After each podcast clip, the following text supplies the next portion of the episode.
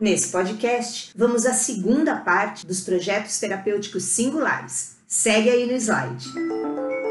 Todo esse trajeto de raciocínio, exemplificado no slide 10, se desdobrará nos movimentos seguintes do projeto terapêutico singular.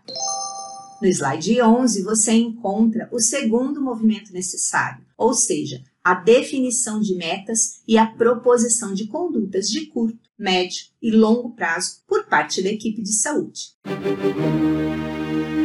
Ao debater a causa dos múltiplos casos de diarreia com desidratação e infecções intestinais, que é o nosso exemplo, a equipe deve propor metas de ação e prazos de cumprimentos desta meta, como mostrado no slide 12 e deve-se fazer as seguintes perguntas: O que é adequado nesse contexto? Quais as intervenções que serão inócuas sem a resolução da singularidade que acomete esse coletivo? Nessa definição de metas, é necessário negociar com o usuário ou com o coletivo de usuários os termos de ação necessários e as responsabilidades de todos os envolvidos. Esse diálogo deve ser feito e monitorado pelo membro da equipe que possuir um vínculo mais estreito com esse usuário ou com esse coletivo de usuários. Nesse momento do projeto terapêutico singular, o slide 13 mostra que é imprescindível desenvolver estratégias de apoio acerca das expectativas dos usuários sobre dois pontos super importantes. Primeiro, a importância do cumprimento das ações, especialmente os cuidados e comportamentos dos usuários frente à singularidade enfrentada. E segundo, o esclarecimento sobre o fato de que não há soluções mágicas e unilaterais por parte da equipe de atenção à saúde que possam sanar o problema de uma vez. Saúde é uma construção coletiva e é isso que deve ser deixado claro para esse usuário ou para esse coletivo de usuários. O slide 14 traz a divisão de responsabilidades como terceiro movimento do desenvolvimento de um projeto terapêutico singular, estabelecendo que deve haver um profissional de referência para coordenar a estratégia e articular o contexto de proposições, de execução das ações e de desenvolvimento do processo. A escolha desse profissional independe de sua formação, e o slide 15 mostra o resumo da sua dinâmica de atuação. Essa dinâmica está relacionada com a capacidade que esse profissional tem de envolvimento com o problema, a sua empatia, a sua capacidade de diálogo, de articulação e de escuta, posto que é ele que manterá contato com o usuário ou com as famílias ou com o coletivo de usuários. Além disso, deve possuir competências de gestão das ações estabelecidas pela equipe no projeto terapêutico singular, já que acionará essa equipe perante a necessidade de soluções pontuais e gerenciará todo o processo. Com um projeto terapêutico singular em ação, o slide 16 mostra que é o momento da equipe fazer a reavaliação desse projeto como um último movimento de gestão. É na reavaliação que se discutirá a evolução do processo.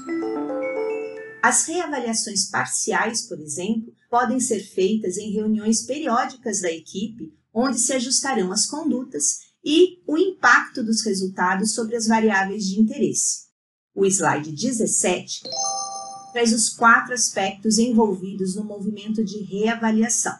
Primeiro, escolhas de casos para um projeto terapêutico singular deve ter partido das necessidades de usuários, de famílias ou de coletivos de usuários com situações mais graves ou de difícil resolução individualmente.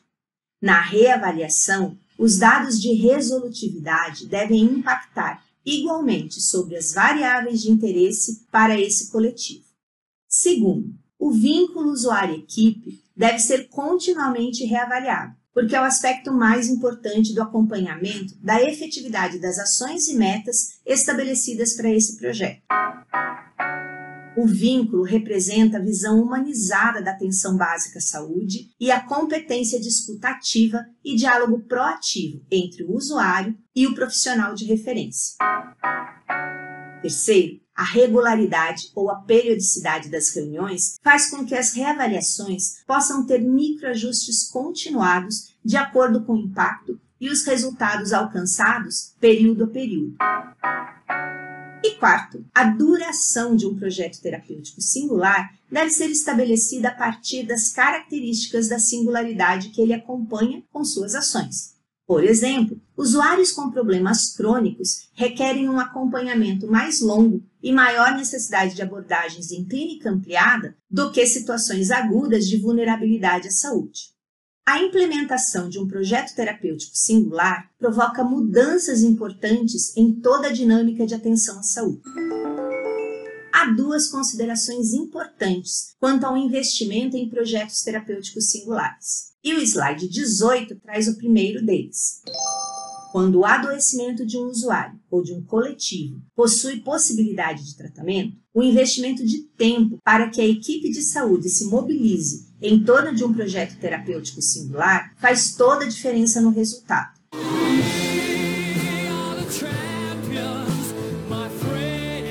Mas é a participação ativa do usuário ou desse coletivo que faz a diferença no desenvolvimento bem-sucedido do projeto.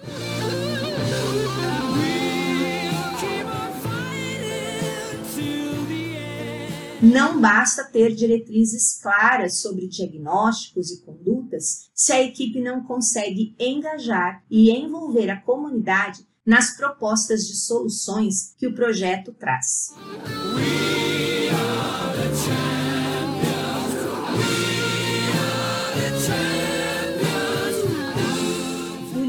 Que no slide 19 eu destaco aquilo que já foi explicado nos podcasts anteriores e previstos pelas diretrizes curriculares nacionais do curso de Educação Física, como elementos essenciais na formação das competências do profissional que atuará em saúde. A necessidade do desenvolvimento das habilidades de comunicação e de uso das tecnologias de informação e comunicação. Lembre-se, comunicação não é o que você fala, mas é o que o outro escuta e entende daquilo que você fala. Finalmente, o slide 20 mostra que para os casos de prognóstico fechado, que são casos terminais, onde não existem mais expectativas de soluções para a saúde pelo tipo de adoecimento apresentado, um projeto terapêutico singular pode ser desenvolvido pela equipe como uma ferramenta de gerenciamento da qualidade de vida e do bem-estar desse usuário ou coletivo de usuários. Veja bem, projetos terapêuticos singulares, com foco em grupos de apoio, atividades culturais, lúdicas, de lazer e de bem-estar, constituem espaços em que se pode lidar com o sofrimento, colocando mais vida nos dias e mais dias na vida que ainda resta esse caso, em especial, trata de mudanças promovidas por projetos terapêuticos com vocação para serem liderados e referenciados por profissionais de educação física.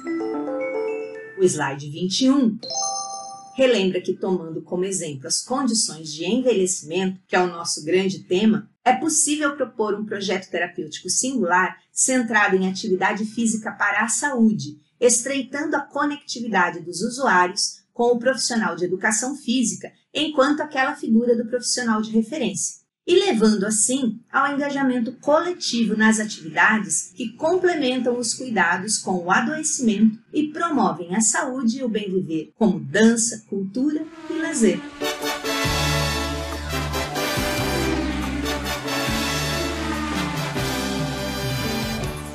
Isso, finalizamos o tema 2 da disciplina, que apresentou a você uma nova perspectiva de agir, interagir e reagir ao que seja saúde, descolada daquela velha visão do adoecimento. Pautada agora em um objeto de trabalho mais amplo, integrativo, transversal, multifacetado e, por isso, necessariamente multiprofissional em sua resolutividade. No próximo tema, seguiremos detalhando mais componentes que ajudarão a construir seu projeto de aprendizagem e integrar essa visão em uma solução inovadora de valor para os usuários da atenção básica.